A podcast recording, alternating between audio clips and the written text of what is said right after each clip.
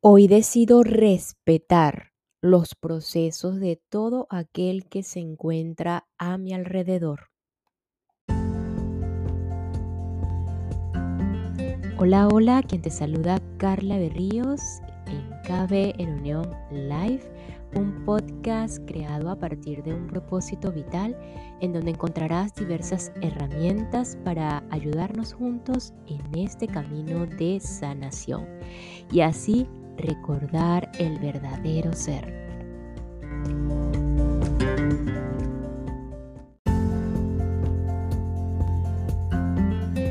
El respeto es un valor humano que es importante considerarlo cuando nos relacionamos con los otros, inclusive con nosotros mismos.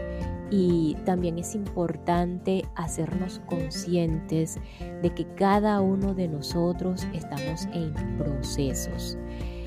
Cada uno en su ola, como suelo mencionarlo, cada uno está surfeando su propia ola o quizás diversas olas y esto tenemos que respetarlo.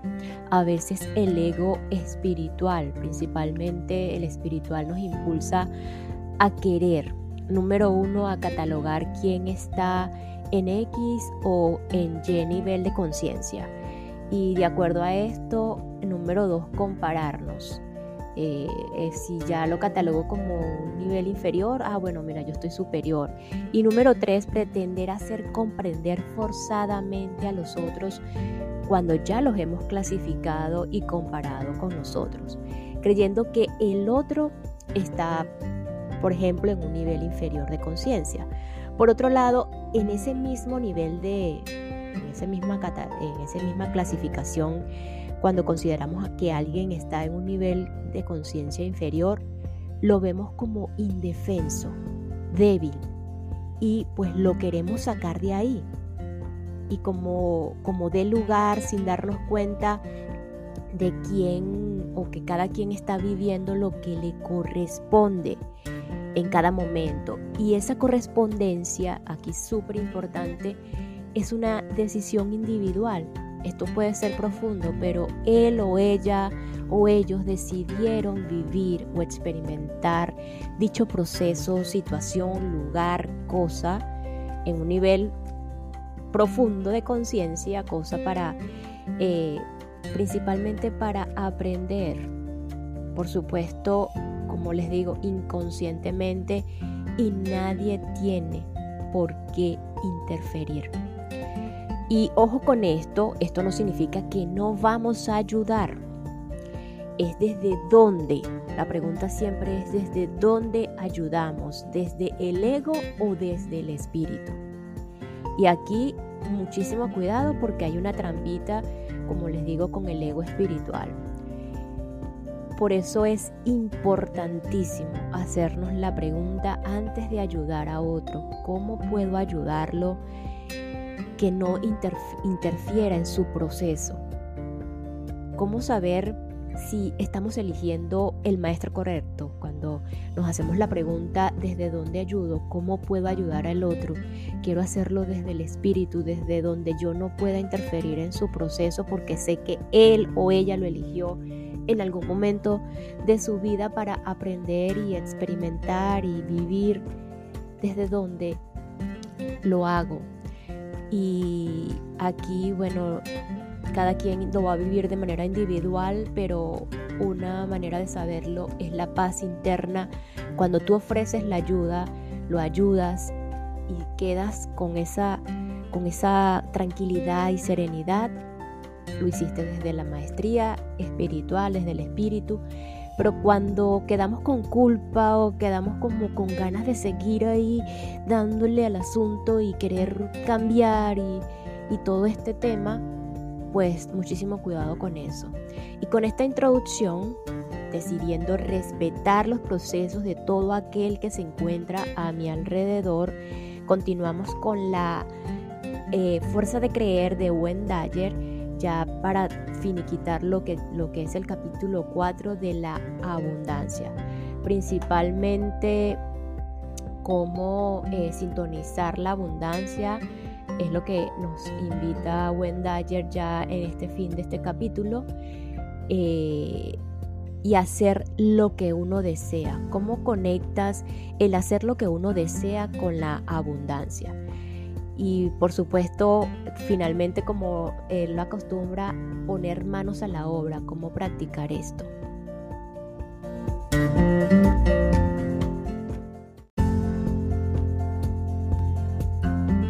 La abundancia y el hacer lo que uno desea. No quiero dar lugar a equívocos en este, en este apartado. Si desea experimentar la abundancia en su vida, debe empezar por transformarse y hacer aquello que ama y amar aquello que hace, ahora mismo. Sí, hoy mismo. Es fundamental hacer lo que ama, constituye la piedra angular para la consecución de la abundancia en su vida. Robert Louis Stevenson lo describió en 1882 del siguiente modo. Si un hombre ama el esfuerzo de su trabajo aparte del éxito o la fama, es que ha sido llamado por los dioses. Lo voy a repetir. Si un hombre ama el esfuerzo de su trabajo aparte, aparte del éxito o la fama, es que ha sido llamado por los dioses. Me gustaría contribuir a que usted reciba esa llamada que ha de conducirle a la felicidad. Recuerde que nuestros días constituyen el tesoro más valioso de nuestra vida. En efecto, el modo de pasar los días nos da la medida exacta de nuestra calidad de vida si nos empleamos en tareas que no nos resultan nada gratificantes y que simplemente sirven para que paguemos nuestras deudas o a fin de mes, entonces lo que estamos haciendo es trabajar para que nuestra parte externa, en este caso las deudas, se sienta satisfecha. Si usted decide cumplir con sus obligaciones económicas efectuando un trabajo que le desagrada, estará constantemente pensando en lo mucho que le disgusta. De hecho, una tercera parte de su vida se centra en pensamientos de tipo negativo, partiendo de que todo aquello en lo que uno se concentra tiende a expansionarse. Usted se encontrará con que la negatividad invade su vida toda su vida se centrará en torno a lo que no le gusta. Al experimentar en su vida diaria un trabajo que no ama, usted opera desde una conciencia que tiene su origen en la escasez.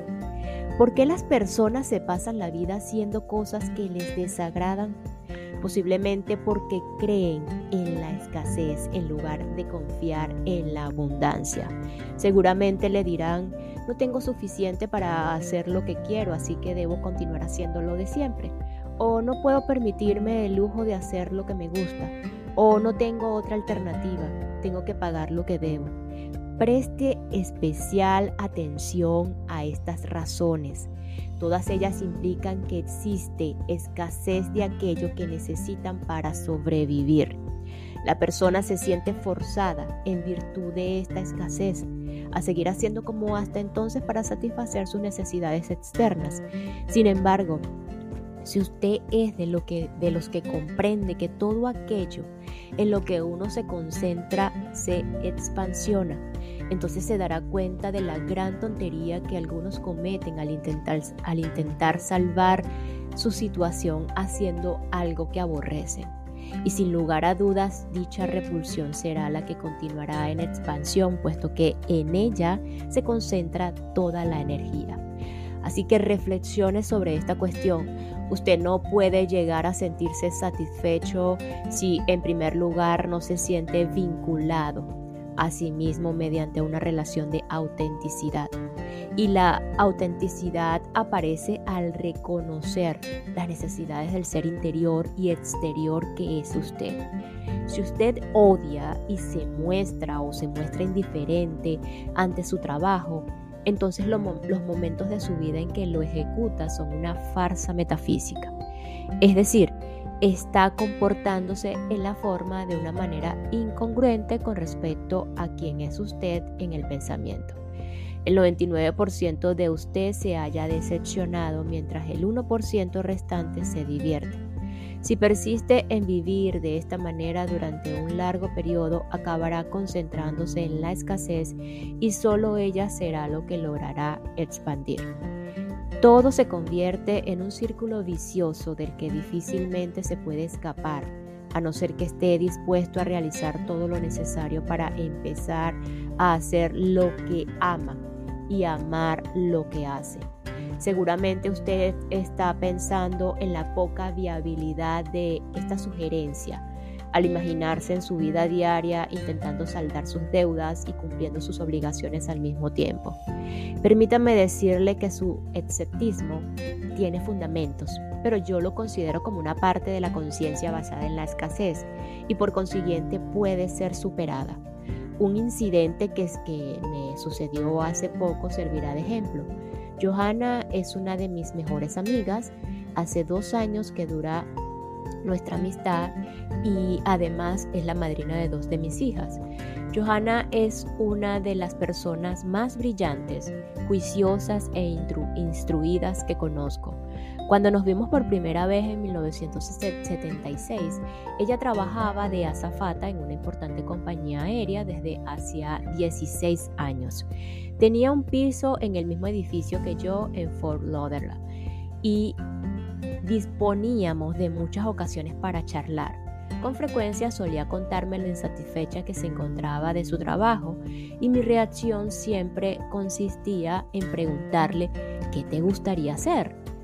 Su respuesta era invariable y me comentaba lo mucho que amaba los libros y lo intelectual y la gran atracción que sentía por el mundo editorial, que desde luego no podía ni siquiera tomar en consideración, pues pagaban muy poco y necesitaría mudarse a Nueva York. Johanna consiguió la azafata porque, según me contaba, el sueldo era elevado, pocas las horas de trabajo y no podía imaginarse echando por la borda dos, los años de antigüedad en vista a una jubilación de 20 años vista. Yo la animaba a abandonar ese empleo, a correr con los riesgos que, que supone el hacer lo que a uno le gusta y le aseguraba que la abundancia inundaría su vida. La idea la tentaba poco a poco, sin embargo todavía no se hallaba preparada para ese gran salto. Entre tanto se las iba arreglando con las nóminas de final de mes sin acabar de saldar las deudas a pesar de las horas extras que realizaba. Eh, cuanto más trabajaba, más le apretaba eh, Hacienda y más notaba que lo que hacía no redundaba en su propio beneficio, sino que le servía para no quedarse atrás en el juego. Y así transcurría su vida. Tras percatarme de sus grandes actitudes, le ofrecí un empleo. Empezó a mecanografiando mis manuscritos para artículos en revistas y algún que otro trabajo editorial. Con el tiempo se convirtió en mi redactora y me ayudó en los tres libros que preceden a este, preparando, reescribiendo, corrigiendo las líneas, reuniendo información y en general volviéndose indispensable en mi tarea. El agradecimiento que aparece al comienzo del libro testimonia el importante papel que Johanna ha jugado en el desarrollo del mismo. A medida que los años pasaban y Johanna continuaba volando, su insatisfacción se intensificó y una serie de cosas bastante insólitas le empezaron a suceder. Cayó enferma en tres ocasiones, lo que la obligó a alejarse de su trabajo por algún tiempo. La enfermedad se convirtió en una característica de su vida Intentó volver a situarse profesionalmente en el extranjero, pero unos cuantos impedimentos personales y físicos no se lo permitieron. Estaba perdiendo toda aquella pasión por la vida que siempre había sido una constante en ella y la escasez se estaba apoderando de su mundo. Sus deudas se amontonaban y aunque intentaba mantenerse al corriente, con sus acreedores, todo lo que experimentaba no guardaba relación con la abundancia.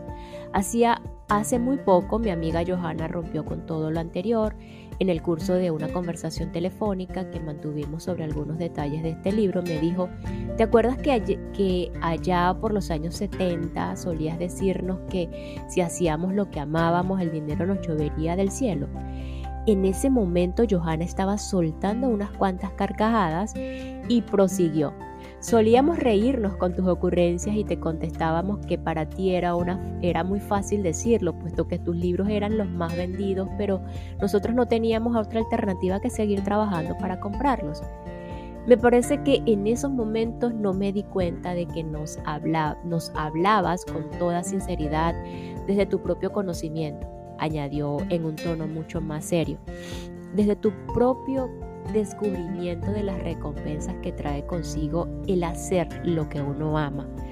En estas últimas semanas trabajando exclusivamente en este libro y sin volar en ninguna ocasión, continuó vacilante, he ido identificando este sentimiento de profunda satisfacción con lo que describías en términos de hacer lo que uno ama.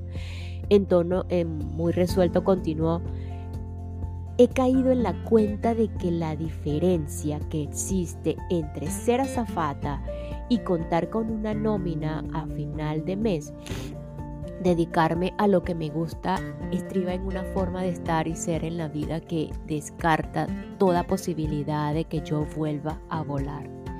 Me preguntaba cuál había sido el detonante de aquella ruptura mientras Johanna, Johanna continuaba hablando, embargada de emoción.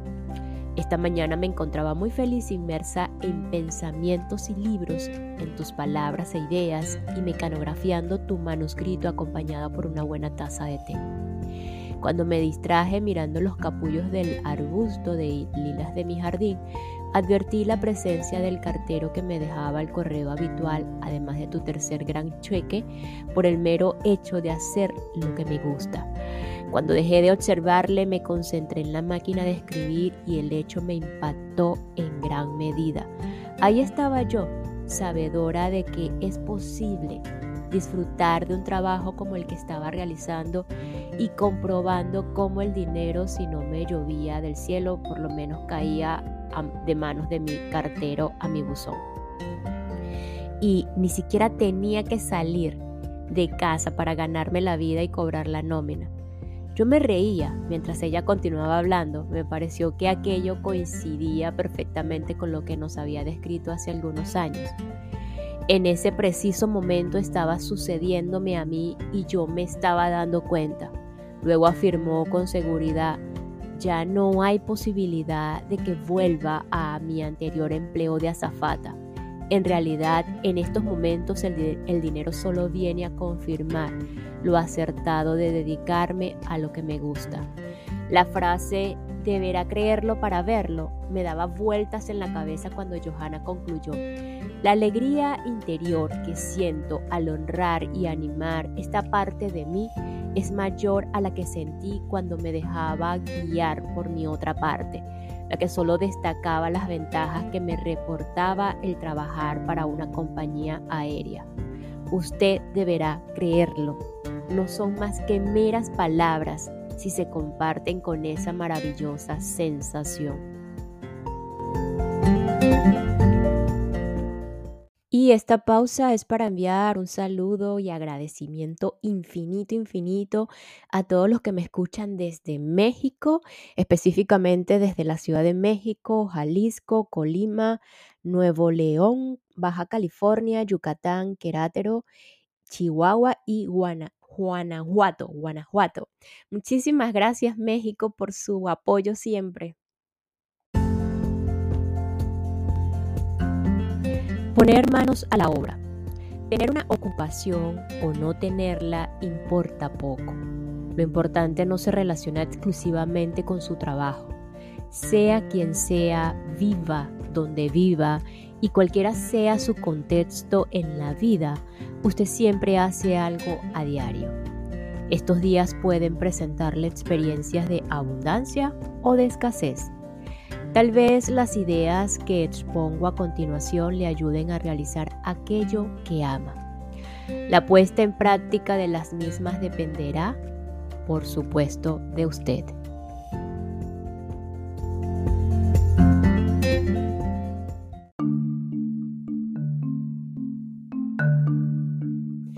Idea número uno. Vuelva a examinar su resistencia a hacer lo que le gusta. Vuelva a examinar su resistencia a hacer lo que le gusta. He estado a punto de titular este apartado Arriesguese, pero en realidad considero que no es necesario correr ningún riesgo para dedicarse a lo que uno desea. Si lo calificamos de riesgo, ello significaría que de alguna manera usted debe armarse de valor para efectuar dicho cambio. Pero cuando comprenda que los riesgos no son más que pensamientos que le han convencido de que le es imposible llevar a cabo sus ideales, ya no utilice la, la palabra riesgo, que conlleva connotaciones de escasez. Dígase, será magnífico poder hacer lo que amo y soy consciente de que necesite lo que necesite para enfrentarme a mis problemas en la vida. Esta pondrá los medios que hagan falta a mi alcance. Lo sé deje de concentrarse en lo que no tiene, a menos que sea eso lo que quiera expansionar en su vida. Su resistencia a hacer lo que le gusta no se basa en el mundo de la abundancia y de las infinitas oportunidades, sino que se alimenta de la creencia de que el trabajo y lo lúdico son aspectos distintos de su humanidad. Se supone que el trabajo produce dolor y sufrimiento y que lo lúdico es diversión. Pero no tiene por qué ser así. Imagínese dedicándose a lo que ama. Componer, dibujar, ejercer de ingeniero, de florista, de esteticista, estar en casa con sus hijos, en fin, la lista de posibilidades es interminable. Imagínese lo que más placer le produce y que le hace sentir que su vida tiene un sentido.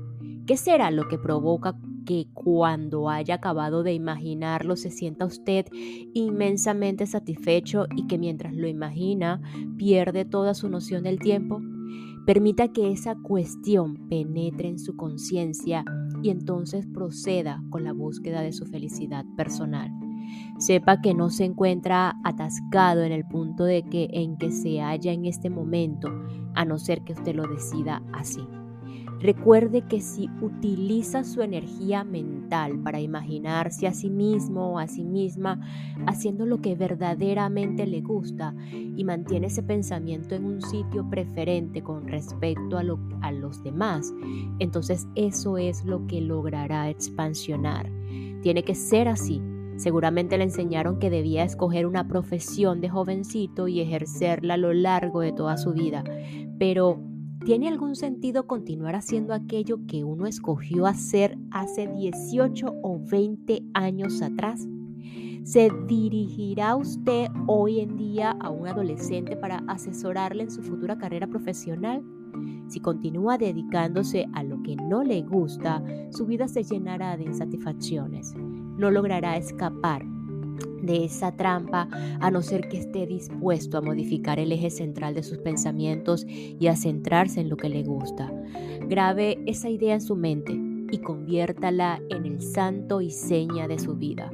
Aunque todavía no se decida a dar ese gran salto, quédese con ese pensamiento, porque cuando más se concentre en él, más lo expandirá. Prácticamente todas las personas que conozco que se han propuesto llevar el tipo de vida abundante que propongo aquí y ahora, siempre han estado dispuestas a hacer todo lo necesario para convertirla en realidad. Todos han renunciado a trabajos que no les producían ninguna satisfacción personal y se han lanzado en pos de sus sueños. No existe escasez de oportunidades para ganarse la vida haciendo lo que a uno le gusta. Solo existe escasez para optar por los medios más adecuados para conseguirlo. Cualquier cosa que desee hacer contiene en sí misma la oportunidad de lograr ganarse la vida con ello. Aunque a usted le resulte difícil creerlo, sus temores a decidirse por aquello que verdaderamente ama se basan en la creencia de que irá a la ruina y ya no podrá saldar sus deudas ni cumplir con sus obligaciones familiares. No debería ser así. Los que le aman le apoyarán incondicionalmente si decide hacer realidad uno de sus sueños. Si usted siempre ha pagado sus deudas, ¿por qué va a dejar de pagarlas ahora? Si a lo largo de su vida ha demostrado un gran sentido de la responsabilidad, ¿por qué motivo va a dejarse llevar ahora por un temor imaginario? Además, es posible que se percate de que una gran parte de sus gastos obedecen al estilo de vida, que usted tanto aborrece. Simplifique su vida y comprobará la reducción de gastos y obligaciones que su vida experimentará. Si lo que verdaderamente le apetece es vivir al aire libre, aprender un viaje por, o emprender un viaje perdón, por todo el país y montar un pequeño negocio en algún rincón del mundo, es muy probable que usted mismo encuentre los medios para ejecutar su plan. He tenido ocasión de hablar con muchos ejecutivos que un día tomaron la decisión de cambiar el rumbo de su agitada vida y empezaron a disminuir la marcha y a perder el tiempo, ensimismándose en la contemplación de la naturaleza y persiguiendo el sueño que tanto anhelaban. Curiosamente, en muchos casos llegaron a rozar la muerte para conseguir ese cambio en sus vidas. Todos esos temores no son más que pensamientos, fruto de una aprensión que usted puede superar.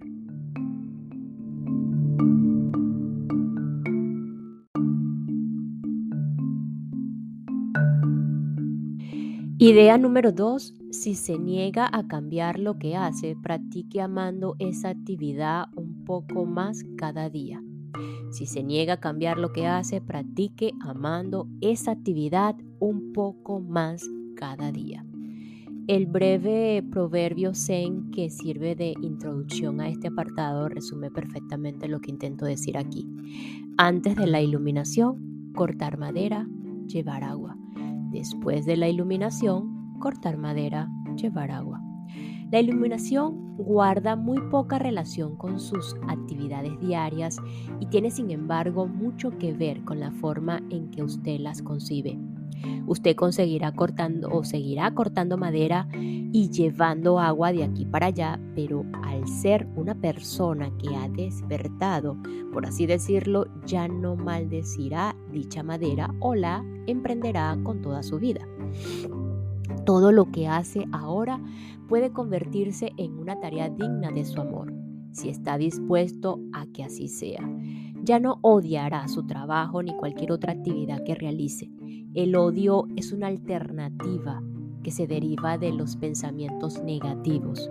El odio no se genera por tener que cambiar pañales sucios 20 veces al día, limpiar el inodoro, estar en la celda de una prisión, recoger la basura, ordenar eh, impresos o asistir a reuniones aburridas. Las circunstancias son lo de menos. El odio ya existe en su interior, no en el mundo exterior, y se ha generado en sus pensamientos e imágenes negativos. Si decide continuar ejerciendo la misma actividad que hasta el momento, modifique su actitud con respecto a ella y permita que la abundancia inunde su vida. Usted puede llevar a cabo todas las tareas que le ofrezcan desde una perspectiva totalmente diferente. Johanna, mi extraordinaria redactora y especialista literaria que había trabajado mucho tiempo de azafata, puso en práctica este nuevo comportamiento cuando decidió conseguir o seguir en la compañía aérea se esforzó en modificar su actitud al tiempo que vestía el uniforme de azafata y añadió un toque de amor a un trabajo que muchos hubieran juzgado rutinario y desagradable. Intentó dar afecto y servir a los pasajeros tan bien como lo sabía. Lo que la decidió a abandonar fue su insatisfacción al no sentirse plena de autenticidad pero por lo menos durante sus últimos años como azafata intentó disfrutar de ello en vez de sentir odio. De ese modo cortó madera y llevó agua de un lado a otro, de manera eficaz y competente. Todo se reduce a una elección muy simple. Usted puede cambiar y correr con todos los riesgos los riesgos que conlleva el hacer lo que a uno le apetece. O bien continuar con el trabajo de siempre, pero desarrollando una nueva actitud que pueda convertir una situación profesional decepcionante en una alegría inmensa. Todo depende de su forma de hacer. puede realizarse prestando un mayor servicio a los demás, lo cual siempre le producirá satisfacción. Usted conoce el secreto para hacer de su empleo un trabajo agradable. Usted es el máximo responsable en este sentido. Por mucho que intente convencerse de lo rutinario, aburrido u odioso que le resulta en su profesión o su vida, la verdad es que eso es consecuencia de los pensamientos que residen en su interior. Seguramente en algún lugar habrá alguien llevando a cabo lo que usted hace, satisfecho y contento por lo que realiza. La gran verdad que encierra esta máxima se me hace evidente cada semana cuando una hermosa mujer de origen chino viene a casa a encargarse de la limpieza. A menudo sonríe e incluso ríe haciendo tareas de que algunas personas calificarían como agotadoras. A veces se entretiene jugando con las niñas, les trae algún regalo originario de su país y contribuye de una forma muy singular con su propio sentido de la felicidad a la labor que ejecuta en nuestro hogar. Somos muy dichosos por contar con ella. Cada vez que la observo limpiando por la casa me acuerdo de otras muchas personas en su misma posición que sienten desprecio por lo que hacen. Las personas y no el trabajo en sí son las que contienen elementos desmoralizadores en este sentido.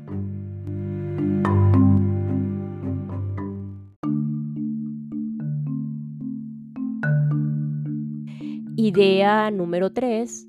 Todo aquello con lo que usted se enfrenta puede replantearse y formularse de nuevo a fin de promover la abundancia en su vida. Todo aquello con lo que usted se enfrenta puede replantearse y formularse de nuevo a fin de promover la abundancia en su vida. Si usted se halla en contra de algo y seguramente ese algo le mantiene apartado de la abundancia. Siempre ocurre así. Decídase a vivir su vida en un tono positivo y aleje toda negatividad de ella si usted está en contra del terrorismo y las guerras, entonces se convierte en parte del problema. Es un soldado más luchando por sus ideales y la lucha siempre acaba por debilitarse y reportarle una mayor escasez a su vida. En lugar de esto, intente, estar a favor de la paz. Una vez la, la consiga, eh, empezará a dirigir sus pensamientos en esa dirección. Llegará a ser un pacifista simplemente por no estar en contra de nada.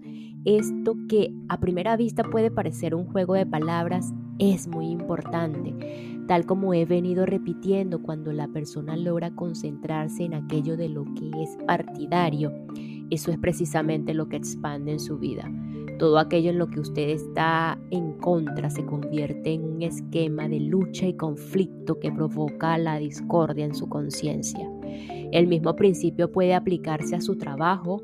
Si se pone en contra de su jefe en vez de a favor de las mejoras, se concentrará en las cosas que detesta de, en él y esos detalles adquirirán carta de ciudadanía en su vida. Si se obsesiona por todo aquello que aborrece en su trabajo, eso se convertirá en el eje central de sus pensamientos y se extenderá por toda su vida. La filosofía que sugiero es de un poder y una fuerza inconmensurables. Todo por lo que usted está en contra le perjudica. Todo por lo que usted está a favor le beneficia. Cuando sea capaz de definirse por aquello por lo que está a favor en vez de por lo que está en contra, se estará concentrando en el potencial de un cambio positivo. A partir de ese momento comprenderá que todo aquello en lo que se concentre se expandirá. En lugar de repudiar el analfabetismo, defienda una mayor escolarización y contribuirá a una mejora en ese terreno.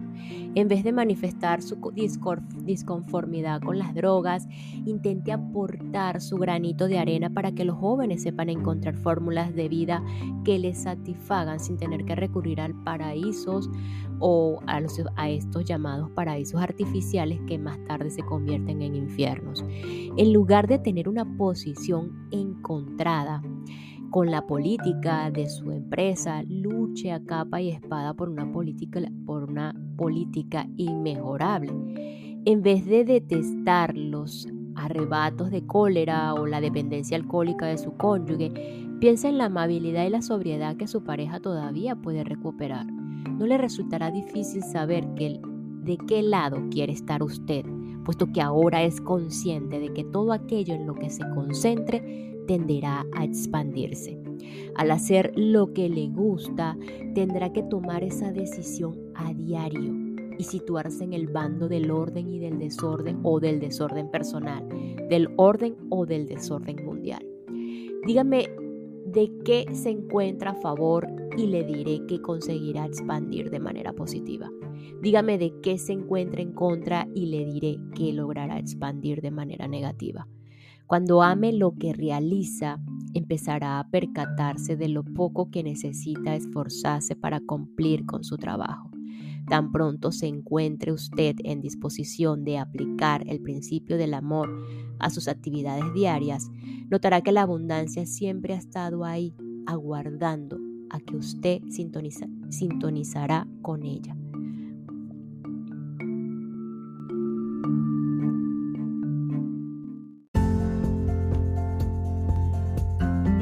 Y nos despedimos de este episodio con lo siguiente.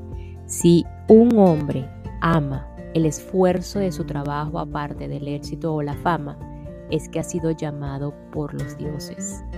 Nos escuchamos en el próximo episodio para continuar con la fuerza de creer de Buen Dyer. Cómo cambiar su vida. Gracias, gracias, gracias.